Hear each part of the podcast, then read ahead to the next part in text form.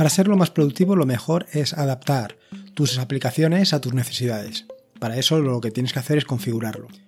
Pero evidentemente si haces como yo, que cada vez que sale una nueva versión de Ubuntu eh, lo instalas todo de nuevo, esa configuración la pierdes. A menos que la guardes, a menos que la salvaguardes. Precisamente el capítulo de hoy te voy a hablar de eso, de cómo guardar tus archivos de configuración. Algo muy meta. Files.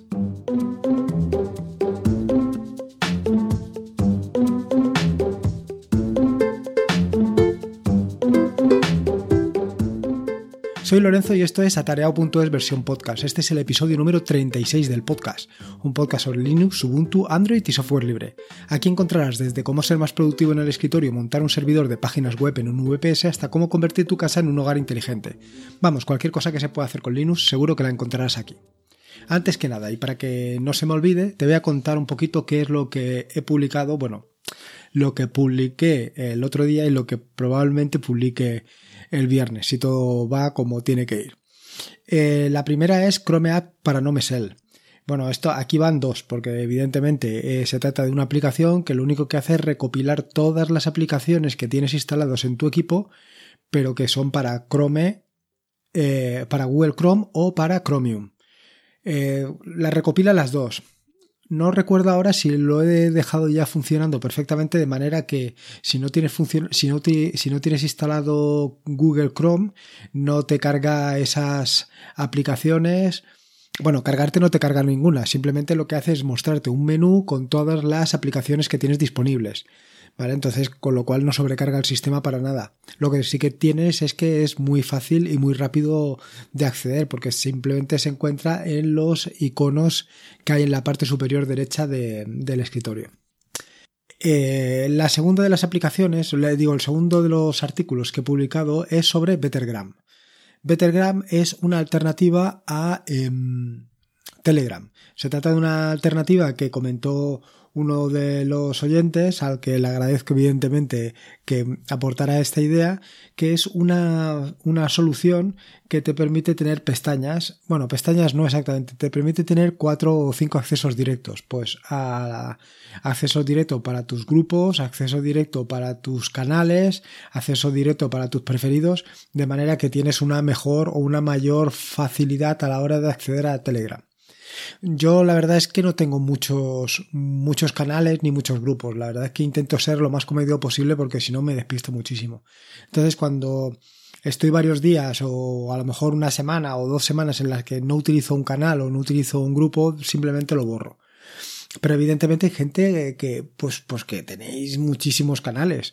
Y yo la verdad, pues, una buena manera de poder agruparlo y de poderlos tener más o menos ordenados es utilizando Bettergram. Ya te digo, este artículo, si no pasa nada, lo publicaré el viernes y ya te comentaré con más detalle todas las posibilidades que tiene eh, esta aplicación. Bueno, como te decía en la introducción, este eh, podcast de hoy va sobre un tema muy meta, que son los dot files o los archivos de configuración. La verdad es que eh, nunca había pensado que detrás de esto pudiera haber tanta historia.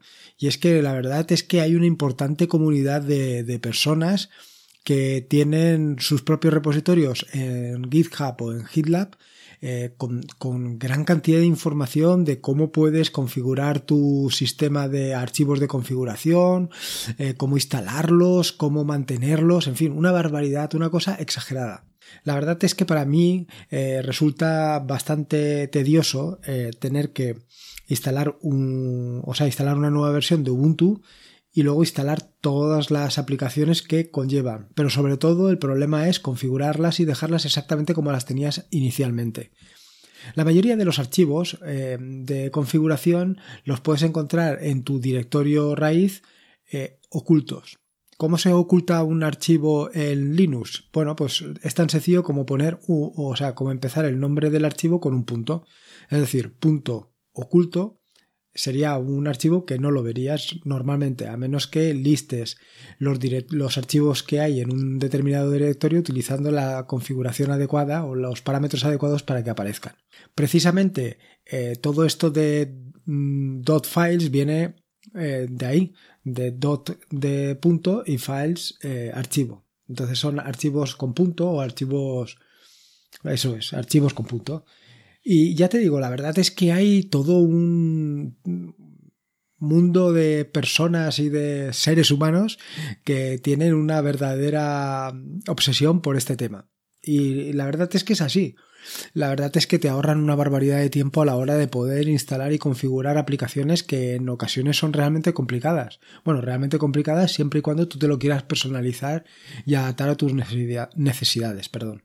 La cuestión es que es tan sencillo como, por ejemplo, una aplicación como puede ser BIM, que es una aplicación, eh, un editor de texto para el terminal, que dependiendo de lo que el tiempo que le quieras dedicar para configurarlo se puede convertir en una herramienta real, bueno, ya de por sí es una herramienta muy potente, pero puede ser tan configurable y tan perfectamente adaptada a tus necesidades que te ahorre una barbaridad de tiempo mucho más allá de lo que en ningún momento te puedes pensar. Eh, como he dicho anteriormente, el nombre de .file proviene de que los archivos de configuración en GNU Linux y en eh, sistemas operativos del tipo Unix comienzan con un punto. Para un usuario normal, eh, esto indica que no se trata de, un archivo normal, de un archivo al uso, sino que es un archivo con unas características especiales. Por regla general, tú almacenas todos tus documentos personales no solo en tu propio equipo, sino que además haces copias de seguridad en, en, varios equipos, ya sea en tu propia red o incluso en la nube. El problema es que todos estos archivos de estos documentos personales, además, debes de tener una copia de seguridad de todos los archivos de configuración para que efectivamente, mm, en caso de que tengas que eh, actualizar tu sistema o simplemente que, que quieras em, hacer una copia de seguridad por las circunstancias que hacer una copia, recuperar una copia de seguridad por las circunstancias que, que sea, eh, si no lo tienes de una manera más o menos automatizada, puede convertirse en un proceso bastante tedioso. Así que eh, mi recomendación es que utilices alguno de los sistemas que eh, puedes encontrar dentro de la enorme comunidad que hay alrededor de los dot files. También te digo eh, que te recomendaría que echaras un vistazo a varios de los repositorios de personas que mantienen la comunidad de files. Te lo digo porque cada uno lo tiene de su forma, de una forma particular. Evidentemente son archivos de configuración y como archivos de configuración cada uno los adapta a sus necesidades. No solamente adapta los archivos de configuración, sino la propia forma de mantener esos files. Con lo cual eh, a lo mejor encuentres alguno que se adapta más o menos a tus necesidades o a tu forma de ver cómo se debe de hacer, pero eh, no todos van a ser así.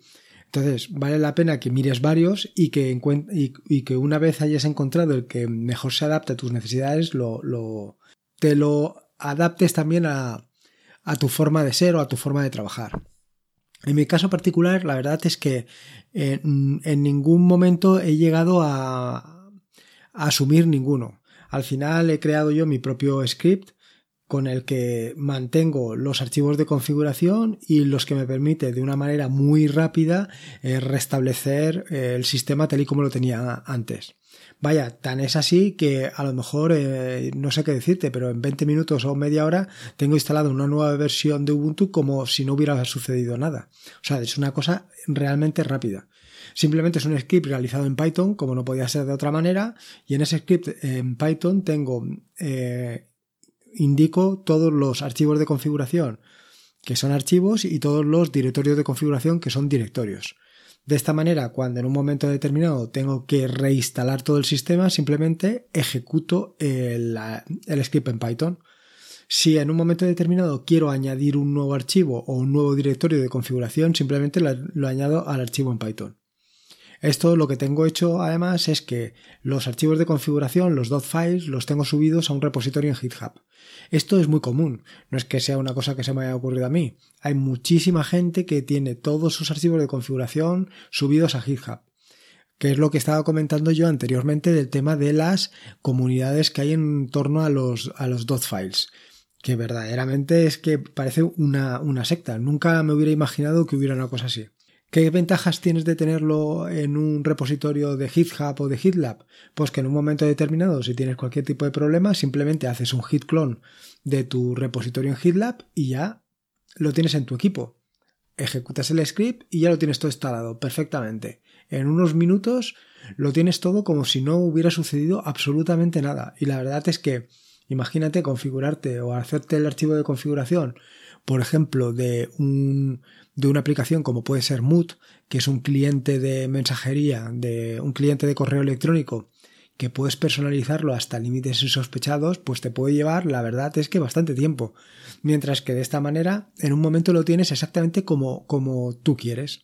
Por eso precisamente, en mi caso, que eh, reinstalo mi sistema cada seis meses porque mm, a mí me gusta hacerlo así, no me gusta reinstalar sobre el mismo Ubuntu, sino que instalo una nueva versión. Si cada vez que hiciera esto tuviera que reconfigurármelo todo, pues sería una, una verdadera paliza. No solamente eso, sino que Además, el problema que, que, tienes es que si no lo tienes automatizado, puede ser que te llegues a machacar tus archivos de configuración, lo cual es una verdadera lástima. En cuanto a dónde guardar tus archivos de configuración, pues más o menos ya te lo he comentado. Yo mi recomendación, sin lugar a dudas, es que lo guardes en GitHub o en GitLab. Pero bueno, lo puedes guardar en tu NAS o lo puedes guardar donde tú consideres. lo mejor siempre es que lo tengas preparado para que esté automatizado, de manera que en muy poco tiempo lo puedas instalar en tu equipo. En cuanto a qué archivos de, ¿Qué dos files tengo? Pues imagínate, pues tengo Beam, tengo em, Mood, tengo Audacity, en fin, todo aquello que es susceptible de eh, tener un archivo de configuración en texto plano, lo tengo. En cuanto a cómo reinstalar de nuevo los dot files, pues como te he comentado yo anteriormente, pues yo lo hago a través de un script de Python, que a mí me ha resultado muy sencillo y, la verdad es, es muy cómodo de utilizar. Pero no solamente lo puedes utilizar, puedes utilizar mi script de Python. Em, em, existe, como te digo, en la comunidad de usuarios de Dotfile una gran cantidad de métodos que te van a permitir recuperar de una manera muy sencilla, rápida y, em, y funcional los dot files, los archivos de configuración para que lo tengas todo instalado como antes. Así, por ejemplo, tienes eh, sencillas herramientas como pueden ser .pro, .files, Fresh o herramientas mm, más sofisticadas como puede ser el propio Ansible. Pero vamos, yo sin lugar a dudas te recomendaría que echaras un vistazo a la lista disponible que hay en awesome.files para que veas la cantidad de recursos que se encuentran en torno a este metatema, porque es que es impresionante. La verdad es que esa es una de esas cosas que, que empiezas poco a poco y te vas metiendo, te vas metiendo, te vas metiendo y dices, ¿cómo puede ser que un tema que da tan poco de sí se haya convertido en, eh, todo esto? O sea, la, verdad es que es una verdadera comunidad, pero bueno, en fin, tampoco te, voy a, te voy a contar mucho más de esto porque tampoco es que tiene mucho más. Así que nada, eh, en las notas del podcast que encontrarás en atareado.es están todos los enlaces que he mencionado a lo largo del mismo. Puedes encontrarme en atareado.es te pasas por ahí y me dejas tu opinión o cualquier idea para hacer un nuevo capítulo del podcast o una aplicación o lo que sea. Y nada, recuerda que la vida son dos días y uno ya ha pasado, así que disfruta como si no hubiera mañana y si puede ser con Linux, mejor que mejor. Me quedo aquí escribiendo el artículo del viernes sobre Bettergram.